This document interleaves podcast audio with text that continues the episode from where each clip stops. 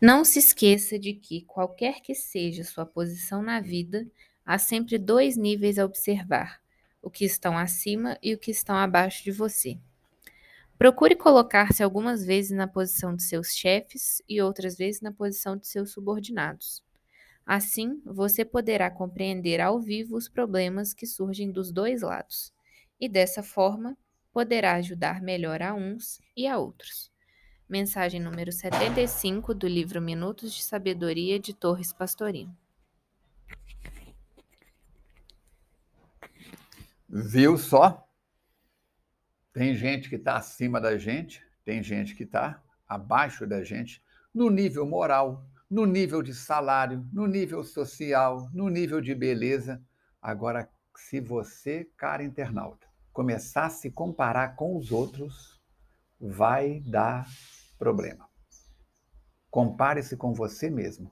Ser hoje melhor do que foi ontem, para ser amanhã melhor do que está sendo hoje. Aí sim, está tudo melhor. A alegria do reencontro, nosso podcast número 93, na nossa décima temporada. Nessa data que estamos gravando, é 3 de outubro de 1804. Que 3 de outubro de 1804? É 3 de outubro de 1900. 2021, Jesus toma conta. É porque estou lembrando do aniversário de Allan Kardec, 3 de outubro de 1804 e queremos agradecer a sua companhia, a sua presença, todo o trabalho que estamos realizando junto. Lembra que este canal é seu, por isso a sua contribuição, o seu comentário, o seu incentivo, a sua palavra, a sua opinião é muito importante para nós. É a Fundação Espírita Allan Kardec, através da voz da Alice Carvalho, que leu a mensagem, da minha voz, Armando Falcone Filho. Estamos juntos para que o Espiritismo para iniciantes possa atender a pessoas que estão realmente começando a dar os primeiros passos, como aqueles outros que já estamos há mais tempo e aprendendo sempre. Entra no nosso site www.feac.org, conheça mais de 35 grupos de estudos, as nossas reuniões públicas são transmitidas online, os nossos grupos de estudos todos online, você pode participar de qualquer ponto da Terra. E é só escolher o grupo que você quer, de acordo com o fuso horário de onde você esteja. Nós já estamos em 35 países, todos os estados do Brasil, e queremos chegar mais longe com a sua contribuição. Usa o telefone 984899106, prefixo 32, e mande um podcast para nós falando qual grupo que você quer participar, de qual dia da semana, de qual horário. Nós passamos os seus dados para o dirigente desse grupo ele faz contato com você, pronto, você já está participando, certo? Nossa proposta, estamos trabalhando com o livro Sinal Verde. Pegue três folhas de papel. Numa escreva em cima sinal verde, na outra sinal amarelo, na outra sinal vermelho. E veja que comportamentos, pensamentos e sentimentos que você tem vivido nas últimas horas, dias, semanas e meses, você quer colocar em cada um e terá uma autovisão do que, que precisa ser receber mais atenção, do que, que precisa receber mais reflexão e do que precisa ser deletado. Hoje nós estamos na lição número 3, nos domínios da voz. E o André Luiz, buscando uma outra frase dele fora do livro, ele diz assim: Lembremos-nos de que nas concessões da providência divina, o nosso mais precioso lugar de trabalho chama-se aqui, e o nosso melhor tempo chama-se agora. Palavras de André Luiz, que serve para Alice, para mim e para você. Vamos então para a lição número 3, nos domínios da voz. Observe como vai indo a sua voz. Por quê? Porque a voz é dos instrumentos mais importantes na vida de cada um. A voz de cada pessoa está carregada pelo magnetismo dos seus próprios sentimentos. Fale em tonalidade não tão alta que assuste, nem tão baixa que crie dificuldade para quem ouça. Repetir com paciência o que já foi dito para o interlocutor sempre, é sempre aconselhável repetir com paciência o que já foi dito para o interlocutor. quando necessário, sem alterar o tom de voz, entendendo-se que todas as pessoas trazem audição impecável. A quem não disponha de facilidades para ouvir, nunca use frases como: Você está surdo? Você quer que eu grite? Quantas vezes quer você que eu fale? Ou já cansei de repetir isso? A voz descontrolada pela cólera, no fundo, é uma agressão que jamais convence. Converse com serenidade e respeito, colocando-se no lugar da pessoa que ouve e educará as suas manifestações verbais com mais segurança e proveito.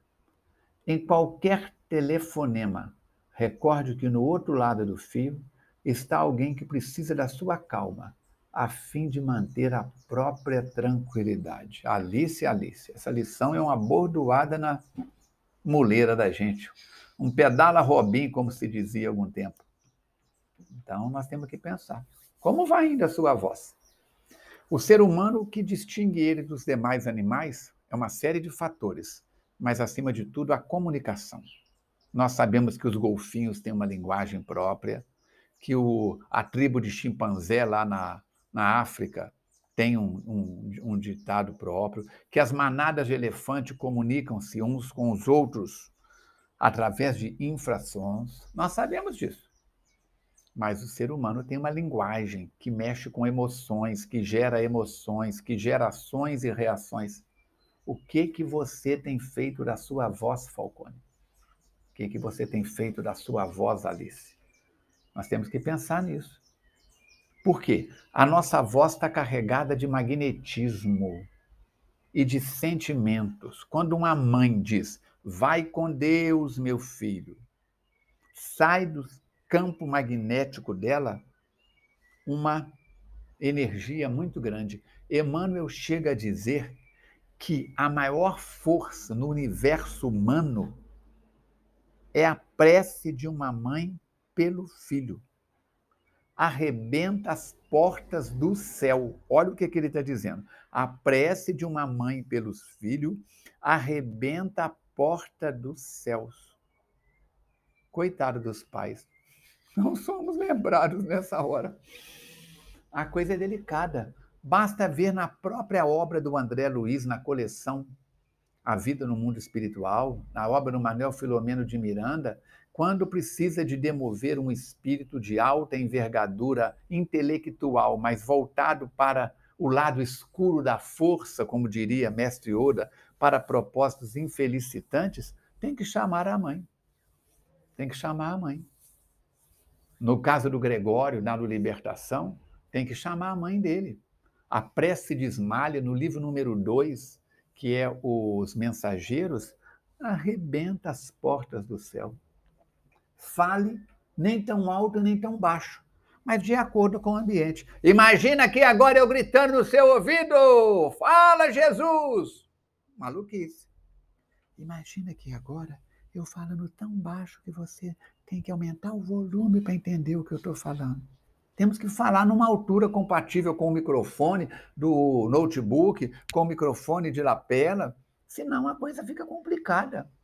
E é sempre importante lembrarmos que uma coisa é o que eu falo, outra coisa, Alice, é o que a pessoa entende daquilo que eu falo.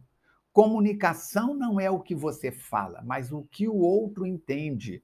Por isso a pessoa pode dizer assim: não entendi. Ou como se diz anterior, entendi, mas não compreendi.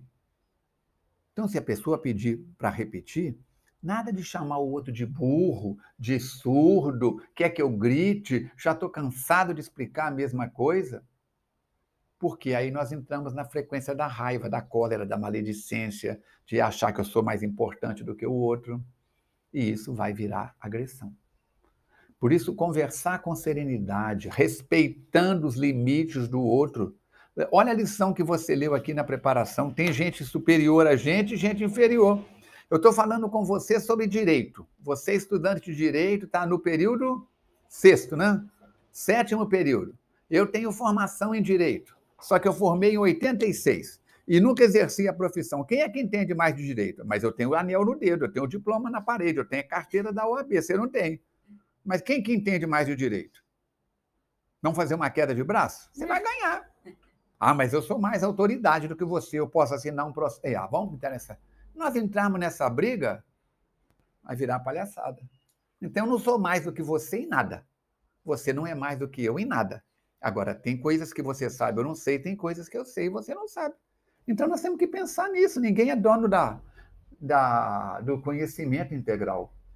Por isso, conversar com essa serenidade e respeito vai trazer proveito para ambas as partes. E num telefonema, onde você não está vendo a pessoa. Nós, eu aplico o curso, agora vai ter no na última final de semana de setembro, de outubro, vai ter o curso de plantonista do SOS Presses, é isso? Não vai ter o curso de passes. E na primeiro sábado de novembro vai ter o curso de plantonista do SOS Press. Você podia fazer os dois, hein, Alice? É, levanta a mão direita e diz assim: escoteiro, prometo. Oh, ela ah, caiu na armadilha. Vai, prometeu, agora tem que ir. Então, vamos aproveitar o tempo, vamos aproveitar. E eu ensino o pessoal, gente, a única informação que você tem da pessoa do outro lado é o que ela fala e o tom de voz. Para ser plantonista do SOS Preces é uma oportunidade extraordinária. Amplia os horizontes da mente da gente. Por isso, nos domínios da voz, o que, que nota você tem? E eu gosto muito de, uma, de um pensamento que eu li uma vez, é o seguinte: se as suas palavras pudessem ser transformadas em comida, em alimento, elas te envenenariam ou iriam te nutrir? Tchan, tchan, tchan, tchan. Já pensou? Diz André Luiz também: clareia e adoça a tua palavra para que o teu verbo não acuse nem fira. Porque toda vez que a gente aponta o dedo, né? Porque o político tal, o jogador de futebol tal, a atriz X, o cantor Y, e falamos, apontamos coisas nessas pessoas ou em qualquer pessoa do nosso relacionamento que nos incomodam, é porque nós ainda trazemos dentro de nós pedaços daquilo. Diz André Luiz, encerrando o nosso estudo de hoje: viva o presente agindo e servindo com fé e alegria, sem afligir-se pelo futuro, porque para viver amanhã, você precisa primeiro viver hoje. Tchan, tchan, tchan, tchan. Lembre-se, este canal de podcast é seu. Suas palavras são muito importantes para nós entra no nosso site, veja os grupos de estudos, assista no YouTube as nossas palestras da FEAC, seminários e congressos. Vamos juntos chegar ao maior número de pessoas e você pode participar pelo telefone prefixo 32 98489 9106. Até o nosso próximo encontro, se Deus quiser e Ele quer.